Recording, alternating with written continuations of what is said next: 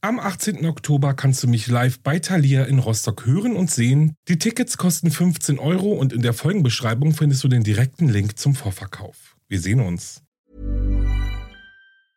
Life is full of awesome what ifs and some not so much, like unexpected medical costs. That's why United Healthcare provides Health Protector Guard fixed indemnity insurance plans to supplement your primary plan and help manage out of pocket costs. Learn more at uh1.com. Need new glasses or want a fresh new style? Warby Parker has you covered. Glasses start at just 95 bucks, including anti-reflective, scratch-resistant prescription lenses that block 100% of UV rays. Every frame's designed in-house with a huge selection of styles for every face shape. And with Warby Parker's free home try-on program, you can order 5 pairs to try at home for free. Shipping is free both ways too. Go to warbyparker.com slash covered to try 5 pairs of frames at home for free warbyparker.com slash covered.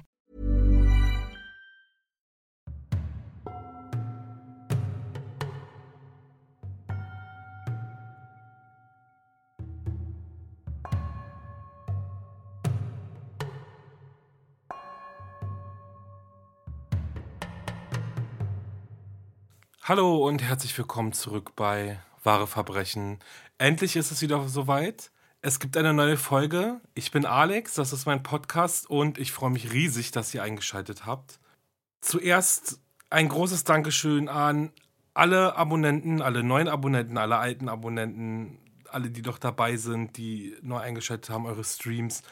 Das Jahr war großartig. Ich kann es kaum beschreiben. Ich äh, habe den Podcast ja letztes Jahr im November angefangen und ja, was passiert ist, was in dieser Zeit passiert ist, ist wirklich unglaublich. Damit habe ich überhaupt gar nicht gerechnet. Daher freut es mich umso mehr, ja, euch an Bord zu haben, euch dabei zu haben für eure Nachrichten und ja, Abos, Bewertungen, alles, was ihr mir gebt. Und Dankeschön.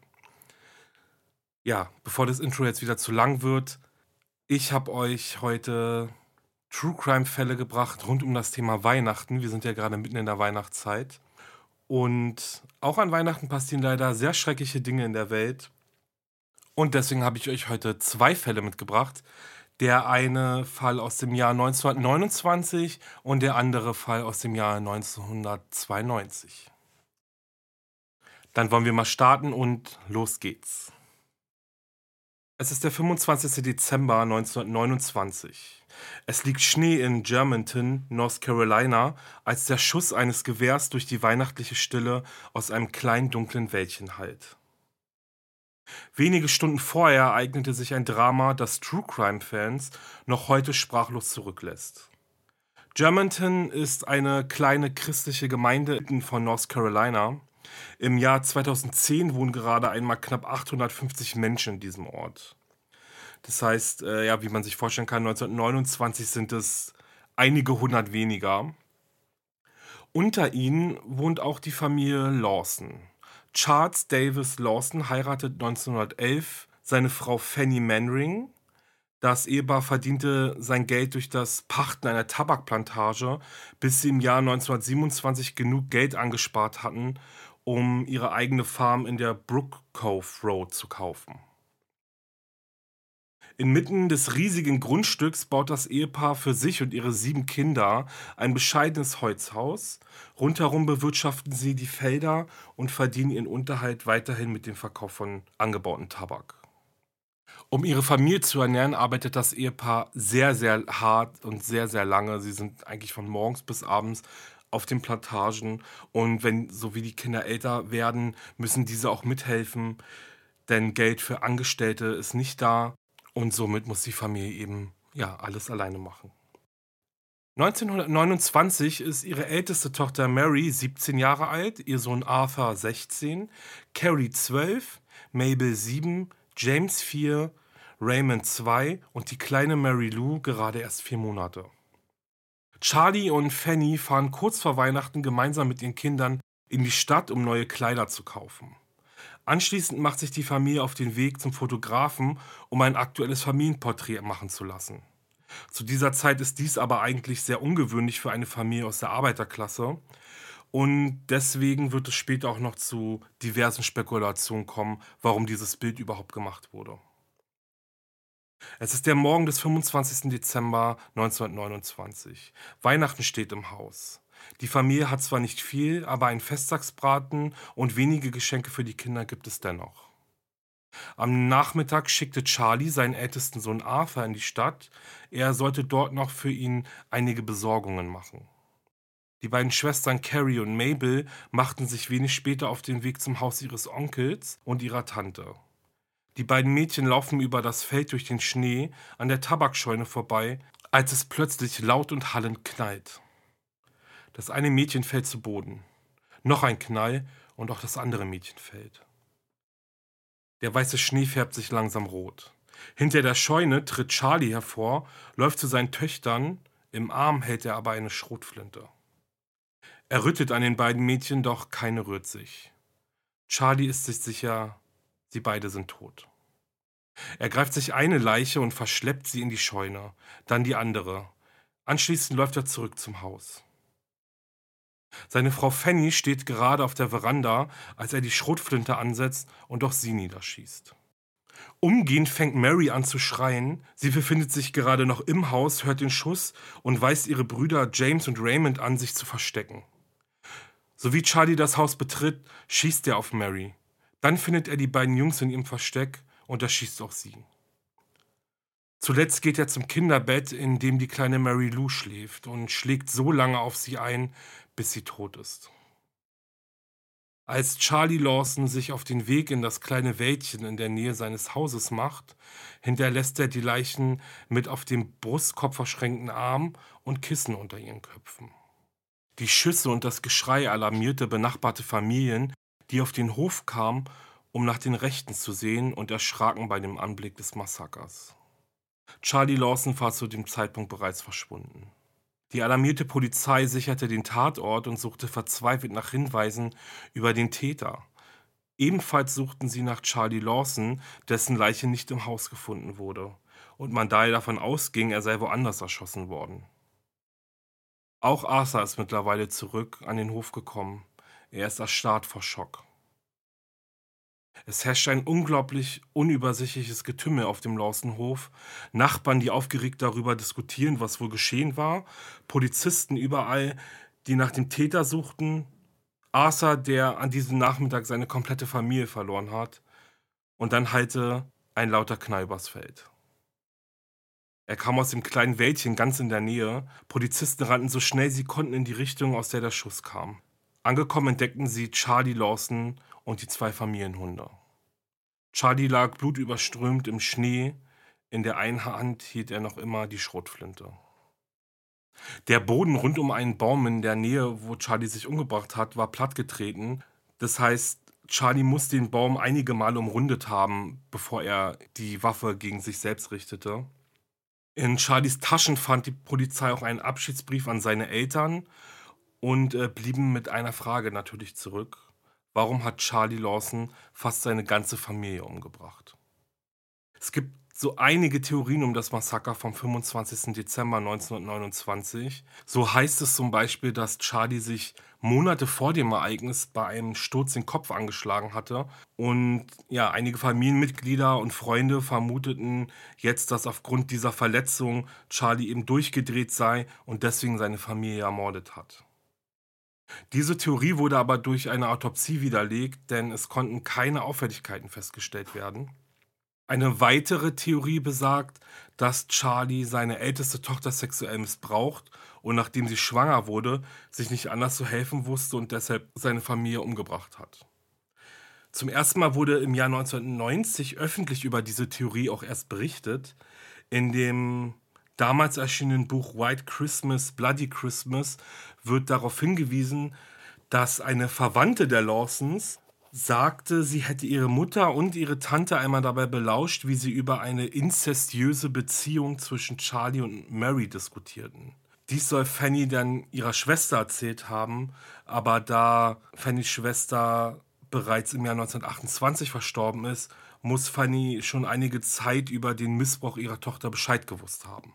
Unterstützt wird diese Theorie auch durch eine alte Schulfreundin von Mary, In dem Buch The Meaning of Our Tears schreibt der Autor, Marys Schulfreundin berichtet darüber, wie sie kurz vor Weihnachten 1929 zu ihr kam und ihr anvertraute, dass sie schwanger sei und der Vater des Kindes ihr eigener Vater war. Zudem soll Mary ihr verraten haben, dass ihre Mutter darüber Bescheid wusste. Hill Hampton, ein enger Freund und Nachbar der Lawsons, gab an, von ernsthaften Problemen innerhalb der Familie zu wissen. Er wollte jedoch keine näheren Informationen geben. Und selbst in den Briefen gab es keine Antwort von Charlie, warum äh, er seine Familie umgebracht hat. Das heißt, bis heute ist nicht 100%ig geklärt, was passiert ist, was ging in Charlie vor, warum hat er fast seine komplette Familie umgebracht, warum hat er Arthur am Leben gelassen, indem er ihn ja weggeschickt hat ja, ist sehr mysteriös und bis heute, wie schon gesagt, sehr faszinierend für viele Crime-Fans natürlich, für viele ja, Psychologen, die einfach versuchen herauszufinden, was am Weihnachtstag des Jahres 1929 auf dem Hof der Lawsons passiert ist. Wie bei solch tragischen Fällen ja leider auch oft der Fall ist, findet sich irgendwie ja immer ein Weg, um Profit daraus zu schlagen. Und so hat Charlies Bruder das Haus kurz nach dem schrecklichen Ereignis zur Touristenattraktion eröffnet. Auf der Tour durch das Haus konnten die Besucher sogar noch den Weihnachtskuchen sehen, den Mary für die Familie gebacken hatte. Dazu habe ich noch einen richtig perfiden Fakt für euch, denn aufgrund dessen, dass viele Besucher anfingen, sich etwas vom Kuchen abzupulen, wurde dieser dann über Jahre noch in einer Glasvitrine ausgestellt. Und jetzt mal ehrlich, wieso stiehlt man sich was von dem Kuchen? Also ich verstehe das nicht. Ja. Arthur Lawson war ja der einzige der Familie, der das Massaker überlebt hat. Er heiratete und hatte vier Kinder. 1945 kam er aber bei einem schweren Autounfall ums Leben. Finde ich sehr tragisch. Denn ja, ich bin zufällig auf diesen Fall gestoßen und ich muss euch sagen, ich konnte auch gar nicht aufhören, mehr erfahren zu wollen. Ich finde den Mord an den Mitgliedern der Lawson-Familie wirklich extrem tragisch und so tragisch, wie ich ihn finde, finde ich ihn auch seltsam. Ja, nochmal, warum Charlie plötzlich seine Familie ausgelöscht hat, ist ja nicht geklärt bis heute. Es ist auch sehr unbefriedigend, wie es ja bei Cold Case oft der Fall ist. Ja, man kann einfach immer nur spekulieren und 1929 war eine andere Zeit, der gesellschaftliche Druck war riesig, jeder wollte irgendwie dazugehören und äh, Charlie war ja eben ein Tabakbauer mit einem großen Grundstück und vielleicht hatte er Schulden, vielleicht hatte er auch einen schlechten gesellschaftlichen Stand. Wenn das stimmt ähm, mit Mary und es rausgekommen ist an die Öffentlichkeit, dann ja sowieso, vielleicht hatte er Angst davor, dass sein Ruf eben ja, zerstört ist würde ich es jetzt mal so beschreiben. Und vielleicht hat er deswegen eben dieses Massaker angerichtet. Ihr Lieben, mein zweiter Fall führt uns ins Jahr 1992. Es ist der Abend des 24. Dezember in Dayton, Ohio, USA. Dayton ist eine ruhige kleine Stadt. Die Straßen sind erhellt von der Weihnachtsbeleuchtung ja, sogar das bereits geschlossene Einkaufszentrum wurde für die Weihnachtszeit mit ja, Pop-up-Läden und Süßigkeitenständen wieder eröffnet und die Einwohner der Kleinstadt erledigten noch voller Vorfreude ihre letzten Weihnachtseinkäufe. Most people in Dayton were gearing up for the Christmas holiday weekend. No one would have ever imagined what was about to unfold on the city's west side. In the end, six people would be dead. Unterwegs war an diesem Abend auch die sogenannte Downtown Posse, eine Gruppe von Teenagern, gelangweilt von ihrem Alltag mit nur wenig Hobbys und schlechten Familienverhältnissen. The Downtown Posse, wie sie sich ja nannten, bildete sich rund um Marvelous Keen, damals 22 Jahre alt, dessen Freundin Laura Taylor, 16, Heather Matthews, 20 und DeMarcus Smith, 17. Die Gruppe streifte durch die Straßen von Dayton, hatte keine Ahnung, was sie unternehmen sollten. Und das, was sie in den nächsten drei Tagen aber anrichten würden, begann mit einer einfachen Formulierung oder einer einfachen formulierten Forderung, sagen wir mal eher so, von Laura Taylor. Die sagte nämlich, lasst uns etwas Drama in unser Leben bringen.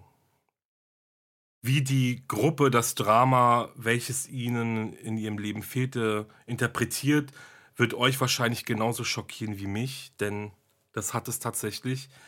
Ich weiß nicht, ob ich jetzt eine Triggerwarnung rausgebe, aber es ist wirklich, wirklich schockierend, was die Gruppe in den nächsten Tagen jetzt anrichten wird. Auf ihrem Streifzug durch Dayton kamen sie an dem Haus von Joseph Wilkerson vorbei. Er war Marvelous Keens Nachbar. Der 34-Jährige arbeitete als Automobilhersteller und war allein zu Hause, als es an der Tür klingelt. Als Wilkerson die Tür öffnet, stehen Marvelous, Laura und Heather vor ihm. Marvelous kennt er ja, da er sein Nachbar ist. Und die beiden Mädchen verwickelten Wilkerson an der Tür in ein Gespräch, machten ihm Komplimente und boten ihm schließlich an, Sex mit ihnen zu haben.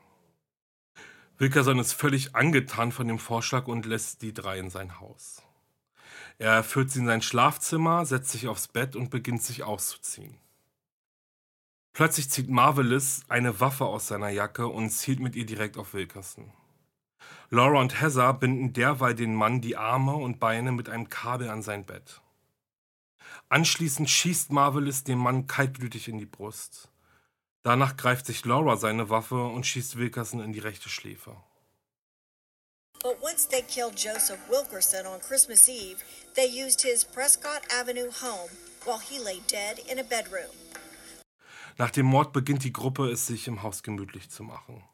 Auch Demarcus ist mittlerweile wieder zu ihnen gestoßen. Zusammen essen sie Wilkersons Essen, betrinken sich und suchen das Haus nach Schmuck und Bargeld ab. Dann steigen sie in sein Auto und fahren in Richtung West Dayton. 18-year-old Danita Goulet. She was shot while using a payphone at what used to be a neighborhood store for her gym shoes. Es ist mittlerweile 22 Uhr am Abend des 24. Dezember 1992. Vor dem verlassenen Marktplatz steht die 18-jährige Denita Gillette in einer Telefonzelle und telefoniert. Die Gruppe wird auf sie aufmerksam, weil dem Markus ihre Fielertonschuhe gefallen. Er will sie haben. Die Gruppe hält direkt vor der Telefonzelle und steigt aus dem Auto. Marvelous und DeMarcus laufen mit vorgehaltener Waffe auf die Telefonzelle zu und fordern die junge Frau auf, ihnen ihre Schuhe, Jacke und ihre Tasche zu geben. Denita Gillette fleht sie an, sie nicht zu erschießen. Sie bettet, sie weint. Sie gibt der Gruppe alles, was sie von ihr fordern. Keen und DeMarcus aber sind im Blutrausch. Insgesamt siebenmal schießen sie auf Denita. Einmal in den Kopf, einmal in den Bauch, in den Arm, in den Oberschenkel. Eine Kugel trifft die junge Frau tödlich und sie stirbt noch in derselben Nacht im Krankenhaus. Um 12.30 Uhr des 25. Dezember sucht die Gruppe dann Jeffrey Wright auf. Er ist der Ex-Freund von Heather Matthews. Gemeinsam mit DeMarcus lauert Heather Jeffrey Wright vor seinem Haus am Yuma Place auf.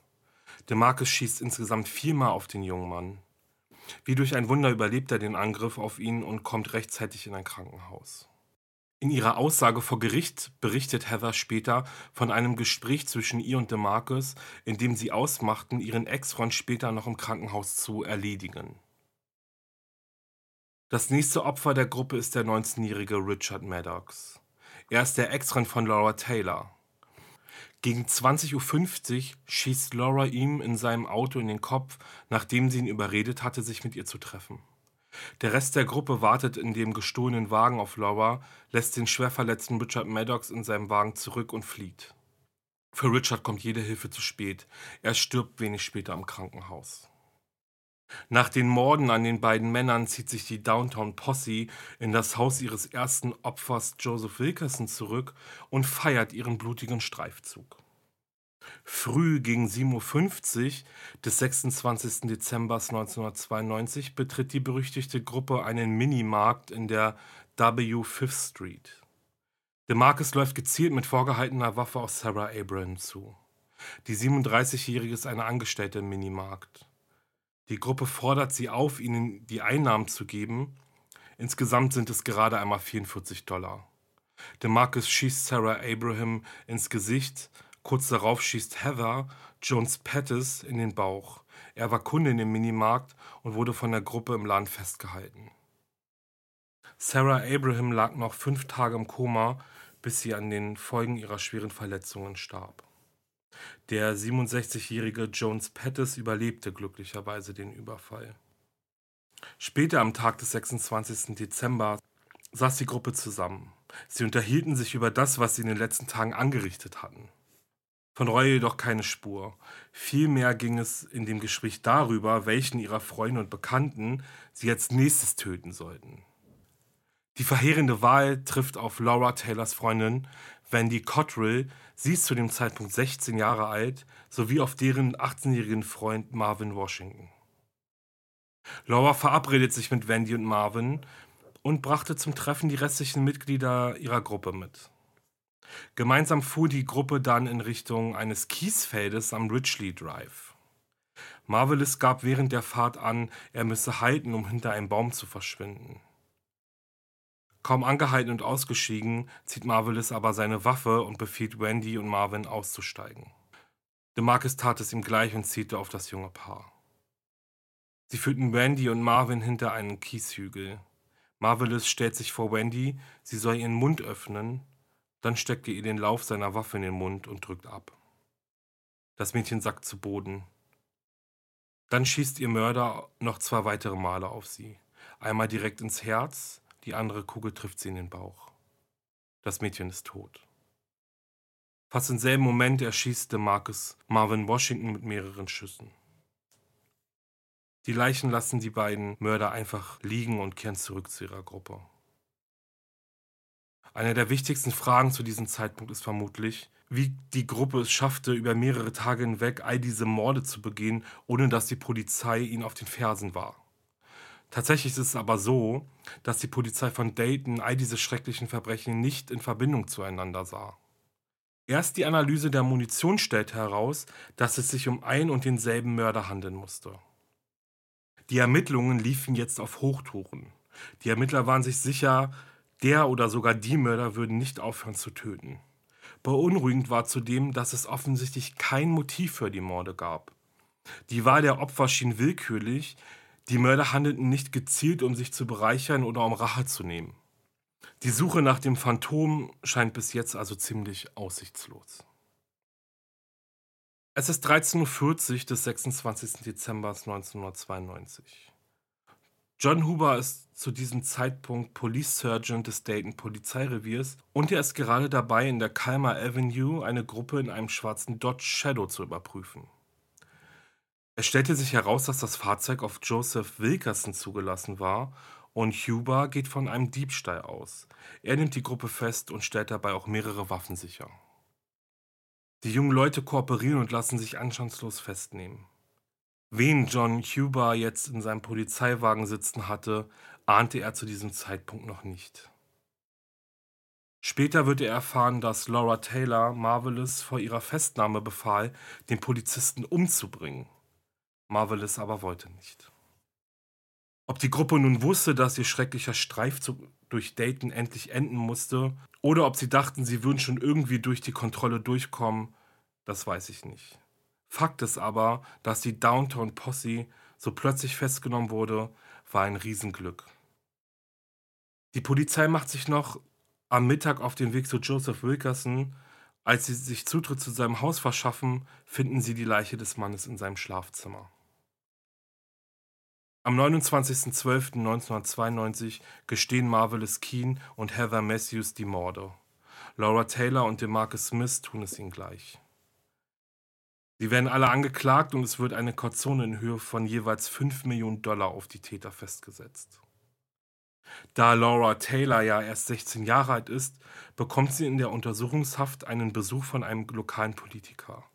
Er wollte von ihr wissen, inwieweit sie wirklich in Verbindung mit den Taten steht. Laura erzählt während dieses Besuchs von zwei weiteren Leichen, die bisher noch nicht von der Polizei gefunden wurden. Laura erzählt ihrem Besucher, dass es sich um ihre Freundin Wendy Cottrell und deren Freund Marvin Washington handelt und verrät ihm auch, wo die Leichen gefunden werden können. In den nächsten Monaten stehen die vier Mitglieder der nun überall bekannten Downtown Posse vor Gericht und erhalten ihre gerechte Strafe. Marvelous Keen gestand die Morde und ließ kaum Fragen offen. Am 30. September 1993 steht er vor Gericht. Er selbst hatte sich dafür entschieden, vor drei Richtern anstelle einer Jury zu stehen. Am 5. Oktober 1993 sagte Heather Matthews gegen Keen aus und bestätigt seine Aussagen. Am 28. Oktober 1993 wird Keen vom Gericht zum Tode verurteilt und nach 17 Jahren Haft im Jahr 2009 durch den elektrischen Stuhl hingerichtet. Heather Matthews entkam der Todesstrafe nur, weil sie sich bereit erklärte, gegen ihre Gruppenmitglieder auszusagen. Am 10. August 1993 um 17 Uhr bekennt Heather sich vor Gericht für den Mord an zwei Menschen für schuldig. Am 4. November 1993 wird sie zu zweimal lebenslänglicher Haft verurteilt. Zudem wird ihr die Aussicht auf eine Bewährung versagt. In einem Interview der DDN mit der Reporterin Cheryl Reed spricht Heather über ihre Taten. Ich wollte wie sie sein. Ich wollte tun, was sie tun, sagte Heather über ihr Motiv, sich an den Morden zu beteiligen. Laura Taylor wird am 26. Januar 1994 wegen schweren Mordes zu einer zweimal lebenslänglichen und zusätzlich wegen Mord zu einer 15 Jahre andauernden Haftstrafe verurteilt. Erst wenn Laura weit in den 70ern ist, hat sie die Aussicht auf eine vorzeitige Entlassung. DeMarcus Smith hat sich in seinem Prozess am 15. Februar 1994 für schuldig bekannt. Er erhielt viermal lebenslänglich und könnte theoretisch erst nach 124 Jahren eine Bewährung beantragen. Etwa zweieinhalb Stunden nach Beginn seines Prozesses akzeptierte DeMarcus das Urteil. Der ermittelnde Detective Doyle Burke sagte zu den schrecklichen Taten der Gruppe folgendes. They enjoyed it, uh, they lived it, it made them somebody. It made them the worst spree killers in Dayton history. Sie haben es genossen. Sie haben es gelebt. Durch die Taten sind sie zu jemandem geworden. Später schrieb er auch an dem Buch mit dem Titel The Christmas Killings über das schlimmste Weihnachten der Daytoner Geschichte mit. Rhonda Gillette, die Schwester des zweiten Opfers der Gruppe, erzählte in einem Interview von ihrem Leben nach der Ermordung ihrer Schwester. Ich trauere um meine Familie, aber ich trauere auch um die Familien der anderen Opfer und auch um die Täter. Nach über 25 Jahren sind die Weihnachtsfeiertage noch immer schwer zu ertragen und ich denke sehr oft an meine Schwester. Ihre Mutter starb nur sechs Jahre nach dem Mord an Denita Gillette mit 51 Jahren an einem gebrochenen Herzen, sagte Rhonda.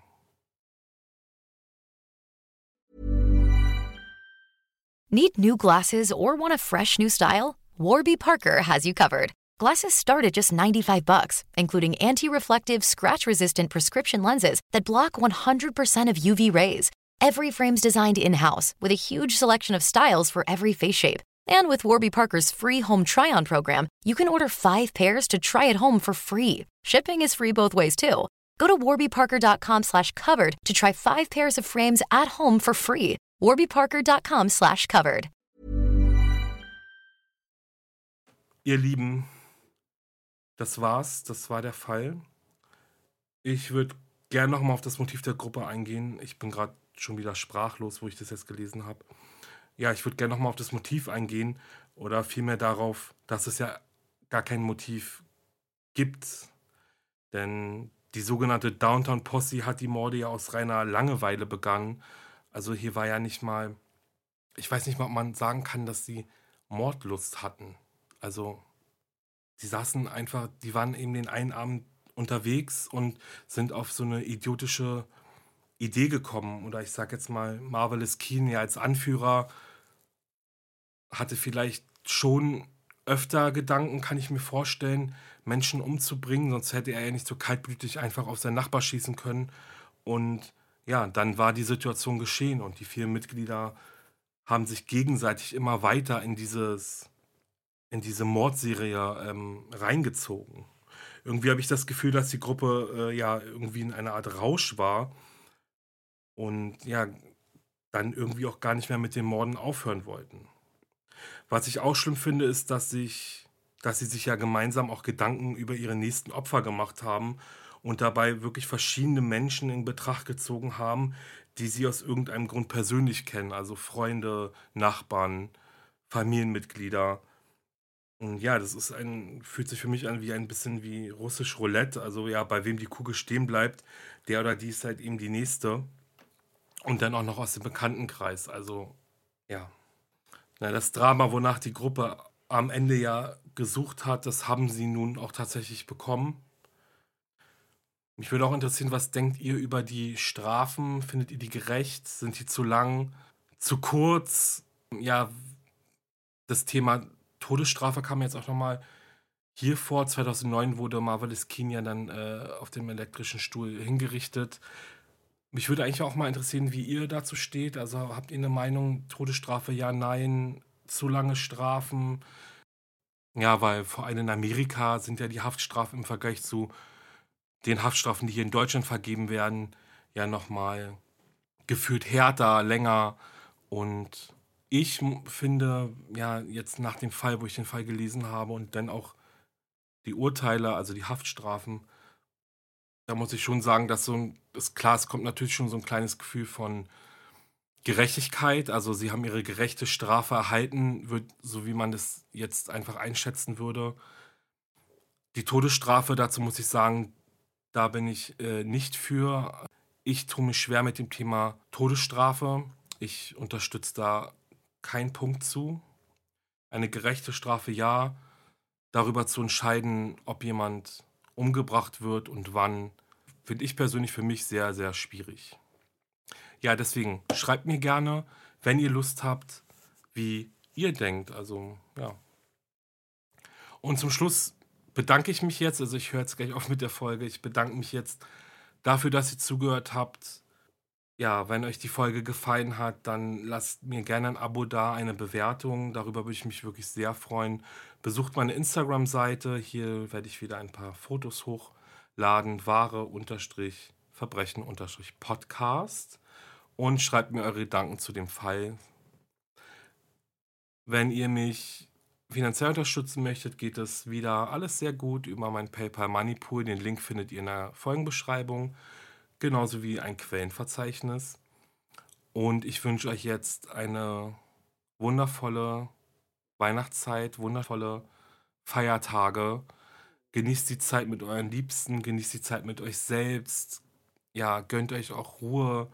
Hört Podcasts. Es gibt im Moment ja ganz viele Crime-Podcasts oder neue Crime-Podcasts auch. Also ihr habt auf jeden Fall viel zu hören, ihr habt viel vor euch. Und ja, ich wünsche euch einen guten Rutsch ins neue Jahr. Und ich freue mich aufs nächste Jahr. Vielen Dank. Ich freue mich dann auf die nächste Folge mit euch. Und ja, bis zum nächsten Mal.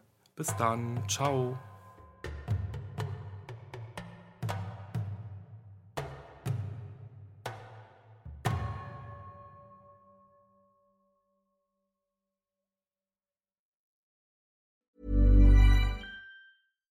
Catch yourself eating the same flavorless dinner three days in a row? Dreaming of something better? Well, HelloFresh is your guilt-free dream come true, baby. It's me, Kiki Palmer. Let's wake up those taste buds with hot, juicy pecan-crusted chicken or garlic butter shrimp scampi. Mm. Hello Fresh. Stop dreaming of all the delicious possibilities and dig in at HelloFresh.com. Let's get this dinner party started.